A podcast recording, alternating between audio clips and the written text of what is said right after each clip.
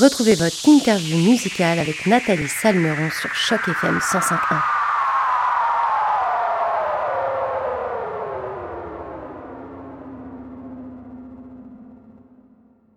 Bonjour à toutes, bonjour à tous et surtout bonjour à toi William Lamoureux. Et tout d'abord, bah, merci d'avoir accepté notre invitation pour cette entrevue sur les ondes de Choc FM 105.1 en personne aujourd'hui puisque tu as pu venir jusqu'à notre studio ici à Toronto. Comment ça va William? Ça va super bien, il fait chaud, on en profite. Ouais, on est content, c'est cool, c'est vrai, on est en été, il fait beau. Puis moi, je suis très contente que tu aies pu passer aujourd'hui parce qu'on va pouvoir parler de ton groupe qui s'appelle Cerise, mais surtout de votre premier album qui s'intitule Je sais qu'au fond de mon âme se trouve un jardin. Mais avant de, parler de cet album qui est sorti au printemps, William, est-ce que tu peux te présenter pour, euh, puis également présenter ton groupe pour les auditeurs de Choc FM 105.1 qui vous connaissent pas encore? Ouais, je m'appelle William Lamoureux, je suis violoniste, euh, je viens de Gatineau, Québec, mais j'habite à Toronto depuis 2013. Le groupe s'appelle Cerise. C'est une collaboration entre moi et un de mes très bons amis, Benaya Slema, que j'ai rencontré au Collège Humber à Toronto quand j'ai déménagé ici. Puis, euh, c'est ça, Cerise, c'est une, c'est une recherche, c'est une exploration, c'est une aventure euh, de l'âme, en fait, puis de ce que c'est l'art, puis de ce que c'est l'amitié, puis de ce que c'est d'être un euh, mi-vingtaine en pleine pandémie. Fait que c'est beaucoup de Ouais, c'est, c'est euh, extravaganza un peu. Et d'ailleurs, est-ce que tu peux nous expliquer comment s'est fait votre, euh, votre rencontre au moment où vous avez dit, donc tu nous as dit, vous êtes rencontrés au Collège Humber ici à Toronto, mais à quel moment vous avez accroché en vous disant, ah, mais tu fais de la musique? Ah, mais moi aussi. Ah, bah tiens, on va faire un groupe et puis on va l'appeler euh, Cerise c'est une question de langue, en fait. Euh, moi, j'ai, quand j'ai déménagé à Toronto, euh, Ben vient de la région d'Ottawa, puis il a fait une année euh, à Grande-Rivière, qui est une école secondaire francophone à Elmer, au Québec. Donc, son français était vraiment bien, puis c'est en fait en, se développant notre propre dialecte qu'on a, qu'on a cliqué, qu'on a connecté, puis qu'on est devenu de, de, très bons amis. puis la musique, ben c'est, je veux dire, on a fait partie d'un groupe dans le passé qui s'appelait le Billy Love Band. Il jouait de la guitare avec moi, puis euh, c'est ça, c'était en 2019 à peu près, là, qu'on, fin 2018, 2019, qu'on on a parti notre propre duo parce que je pense qu'on avait plus à dire euh, entre nous qu'avec l'ancien groupe. Puis euh, Cerise, le nom en tant que tel, je veux dire, le nom Cerise, c'est ça vient de la déesse grecque, en fait, Cerise, qui est la déesse de l'agriculture, du grain, de la fertilité et euh, des euh, relations mère-fils, un peu. Euh, puis je sais qu'au fond de mon âme se trouve un jardin, je veux dire le grain, la fertilité, ça, ça, ça, avait beaucoup de sens. Puis c'est un petit clin d'œil à Toronto aussi, avec les Cherry Blossoms dans High Park, puis les plages, Cherry Beach. C'est un, un, petit clin d'œil à notre ville, puis où on habite. Alors moi, j'ai vu qu'en préparant cette interview, euh, toi et ton acolyte Benayes, vous avez participé à de nombreuses tournées, que ce soit ici au Canada, aux États-Unis, en Europe. Quels souvenirs vous gardez de cette époque? Parce qu'à cette époque-là, vous n'aviez pas encore monté votre groupe, il me semble. Ouais. Je veux dire, moi et Ben, spécifiquement, on a, surtout tourné au Canada. Euh, je veux dire, c'était drôle, c'était super. On a fait énormément de communautés euh, francophones en Ontario, ce qui était vraiment le fun. on est allé au Québec jusqu'à Baie-Saint-Paul. Euh, je veux dire, c'est tout le temps le fun de faire des shows, c'est tout le temps le fun de se promener en faisant des shows, rencontrer du monde. Euh, je pense que pendant la, pandémie, on s'est tout ennuyé de ça, euh, significativement. mais ouais, je veux dire, on va voir où la, où, la vie nous amène. Peut-être qu'il va y avoir des shows dans, dans le futur aussi, on verra. Et justement, je reviens sur cette période où vous étiez en tournée pas mal à droite à gauche. Si tu devais garder un seul souvenir, alors je sais, c'est toujours très dur, on me dit toujours, mais pourquoi un seul? J'ai vécu tellement de moments géniaux.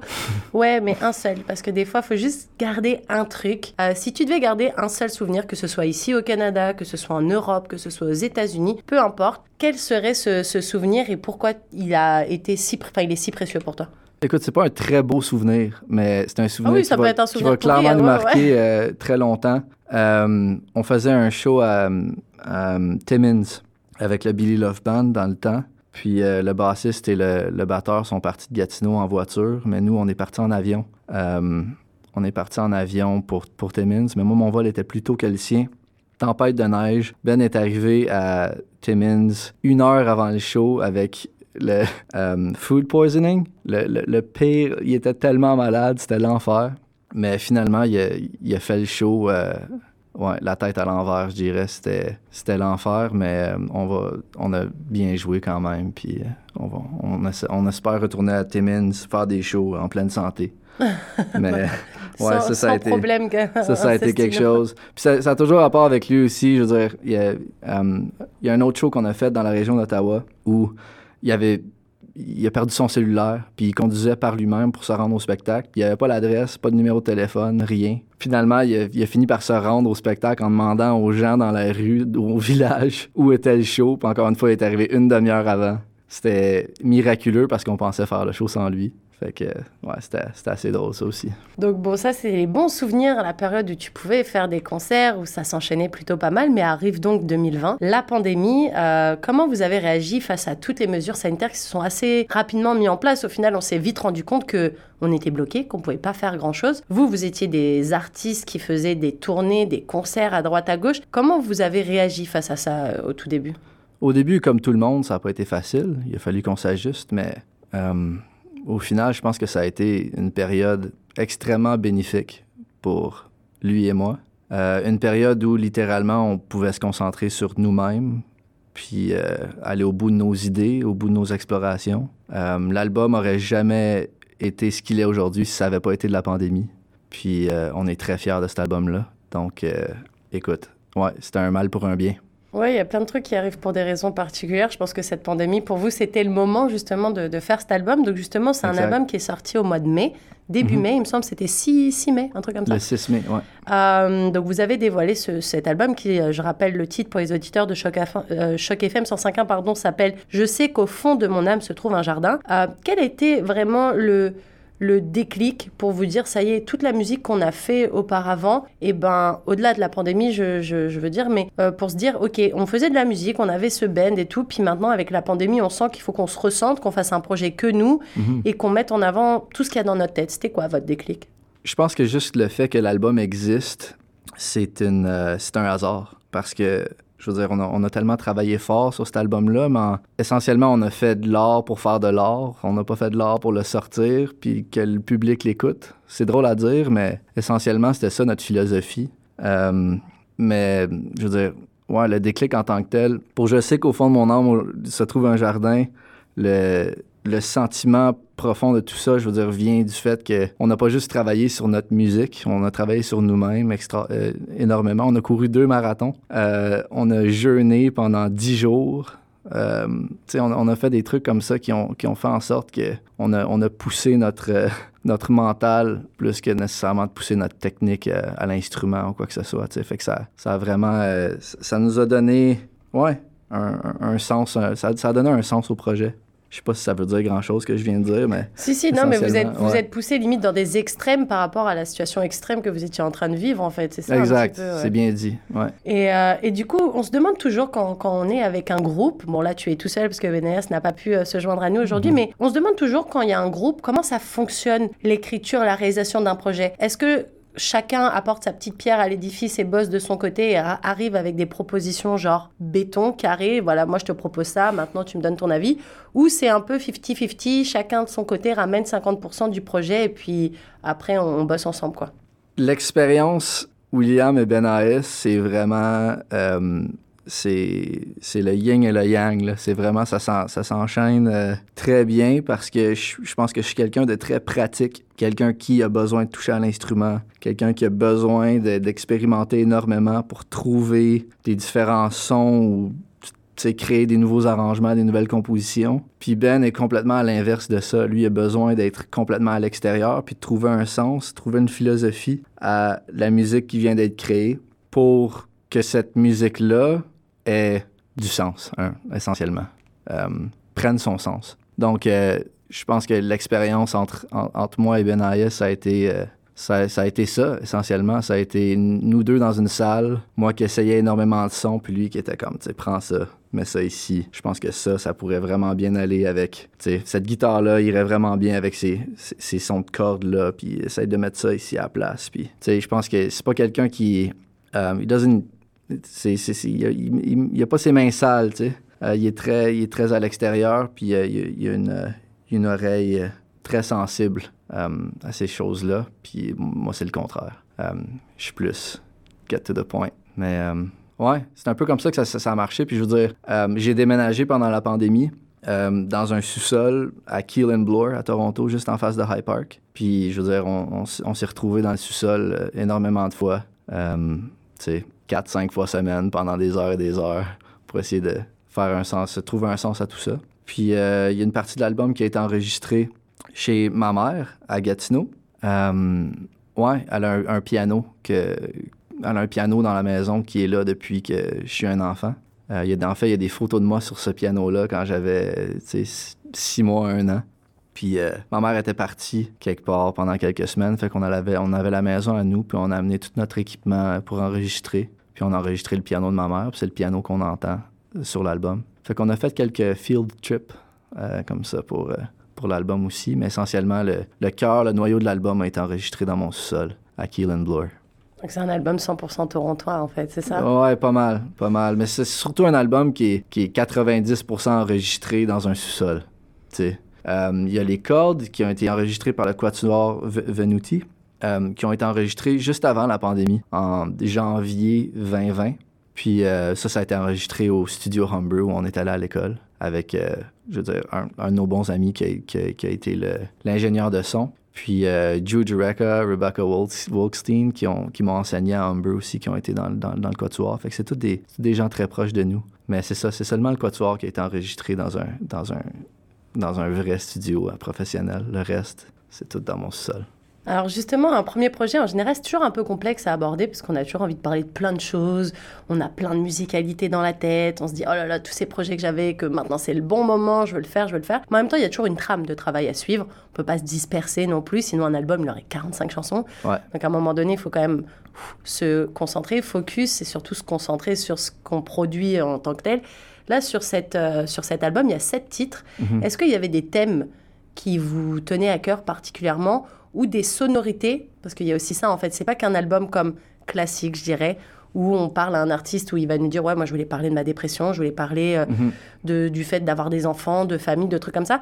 Là, euh, on sent que au-delà des thèmes à aborder de façon euh, parlée, en fait, euh, le langage. Il y a tout un truc derrière avec une musicalité, des, des, ambiances limites. Euh, du coup, voilà, je ne sais pas si je dois poser ma question par rapport au thème que tu, tu voulais ou que vous vouliez aborder, ou si c'était plutôt une atmosphère que vous vouliez, que vous vouliez créer pendant, pour, pour cet album, en fait. C'est clairement une atmosphère, mais c'est une atmosphère qui a été créée par SAR. je pense que l'atmosphère se, se, décrit très bien par... C'est du folktronica de chambre fait maison. Essentiellement, c'est comme ça qu'on décrit notre, notre style puis euh, les sonorités de l'album. Benaïs et moi, on a toujours été très attirés par la musique classique. Euh, ça a toujours été quelque chose qui nous a, qui, nous a tenus à, cœur. On est tous les deux formés en musique classique aussi. Puis, euh, on est des grands fans de Bon Hiver, de Radiohead. c'est des artistes qui, nous, qui viennent nous rechercher énormément. Fait qu'essentiellement, on gravite autour de, de ces, de ces sonorités-là. Forever, Forever Ago, qui est clairement euh, une inspiration quand tu écoutes cet album-là. Euh, il y a une pièce d'ailleurs sur l'album qui est, euh, c'est un échantillonnage du quatuor numéro 5 en la mineur de Beethoven, qui est sur Caché aux sages, révélé aux enfants, qui a été performé par le quatuor Takax. il y a un échantillonnage de cette pièce classique-là, encore une fois, qui vient rejoindre notre, notre background puis notre, notre âme en tant que, que musicien. Puis, ouais, je dirais que c'est nos influences qui ont fait en sorte que l'album sonne comme il sonne aujourd'hui. Alors, je ne sais pas qu'est-ce qui vous a influencé, mais il y a une chanson qui s'appelle Claire Fontaine. Ouais. Et je l'ai écoutée, et ça ressemble beaucoup à la chanson que je connais depuis que je suis toute petite. Mm-hmm. Euh, est-ce que c'était un clin d'œil, justement, quelque part, ou euh, vous avez une histoire par rapport à cette Claire Fontaine? Il n'y a pas vraiment d'histoire. Je pense que c'est essentiellement, ouais, c'est une pièce qui un double sens, honnêtement. on la chante aux enfants, puis c'est une comptine qu'on entend depuis toujours. Mais je pense que dans le contexte de l'album, puis de la manière que c'est interprété, euh, il y a un sens plus profond. c'est comme une, sombre rumination de l'enfance perdue. Euh, ouais, fait que je pense que c'était de, faire découvrir cette nouvelle facette, euh, ce, nouveau visage de Claire Fontaine en la réinterprétant. Alors nous, tu sais, sur chaque FM 105.1, on a à cœur de mettre en avant la, diversité du Grand Toronto et puis de partout ailleurs dans le monde. Mhm. Est-ce que pour vous, c'était quand même important de continuer d'écrire et de, de, composer en français, parce que c'est tous les deux votre langue en fait, même si vous vous êtes retrouvés ici à Toronto et que le français c'est un peu minoritaire ici, clairement. Euh, mais ouais, est-ce que c'était quelque chose qui vous tenait à cœur particulièrement? Ben, c'est quelque chose qui nous tient à cœur, mais ça, ça on n'y a pas réfléchi longtemps. C'est, c'est la manière que je. La langue dans laquelle je m'exprime le mieux. Euh, les, paroles me viennent naturellement en français. Puis, euh, c'est ça, la courte réponse, c'est que je suis francophone de nature. Euh, clairement, je parle anglais, mais j'aurais un petit peu le syndrome de l'imposteur si je me mettais à chanter en anglais un peu. Alors, euh, qui dit sortie d'album dit en général rencontre avec le public. Maintenant, on a la chance, entre guillemets, de voir le Covid s'éloigner un petit peu, ou en tout cas de voir les restrictions sanitaires s'éloigner de plus en plus. Donc, on est tranquille, enfin, pour le moment, on va dire. Euh, est-ce que justement, vous avez prévu des scènes, ou est-ce qu'il y a eu des scènes de prévues depuis que votre, votre album pardon, est sorti? On a des projets en tête, mais rien de défini pour le moment. Je pense qu'on a plusieurs idées, mais c'est pas encore, euh, ils ne se sont pas encore très concrétisés. Euh, ouais, on verra. On a des idées. Essentiellement, c'est tout ce que je peux te donner. Et qu'est-ce qu'on peut vous souhaiter euh, pour terminer cette interview à tous les deux, même si pour l'instant je te parle qu'à toi, mais un jour peut-être mhm. qu'on aura la chance d'avoir Vénès qui reviendra. Absolument, j'espère. Mais qu'est-ce qu'on pourrait vous souhaiter pour, pour le futur? De continuer cette recherche-là, peu importe comment ben, je veux dire, de sortir d'autres musiques, essentiellement, parce que je pense que, comme je l'ai mentionné tantôt, c'était pas... Euh, on n'a pas sorti cet album-là pour sortir cet album-là, on l'a sorti parce qu'on en avait besoin. Fait que je pense que c'est euh, de nous souhaiter d'aller d'aller rechercher cette, euh, ce, ce besoin-là une autre fois. Sans une deuxième pandémie, là, cette fois-ci. Sans une deuxième pandémie, ça va être dur. non, ouais, essentiellement, c'est ça je pense que c'est ça qu'on peut nous souhaiter. OK, mhm. ben écoute, merci William Laboureux pour cette belle interview. Ce fait un plaisir de t'avoir en notre compagnie aujourd'hui. Je rappelle que l'album de ton groupe Cerise, baptisé Je sais qu'au fond de mon âme se trouve un jardin, est sorti le 6 mai dernier et qu'il est disponible depuis sur toutes les plateformes de téléchargement. Merci beaucoup William, à très très bientôt. Merci beaucoup.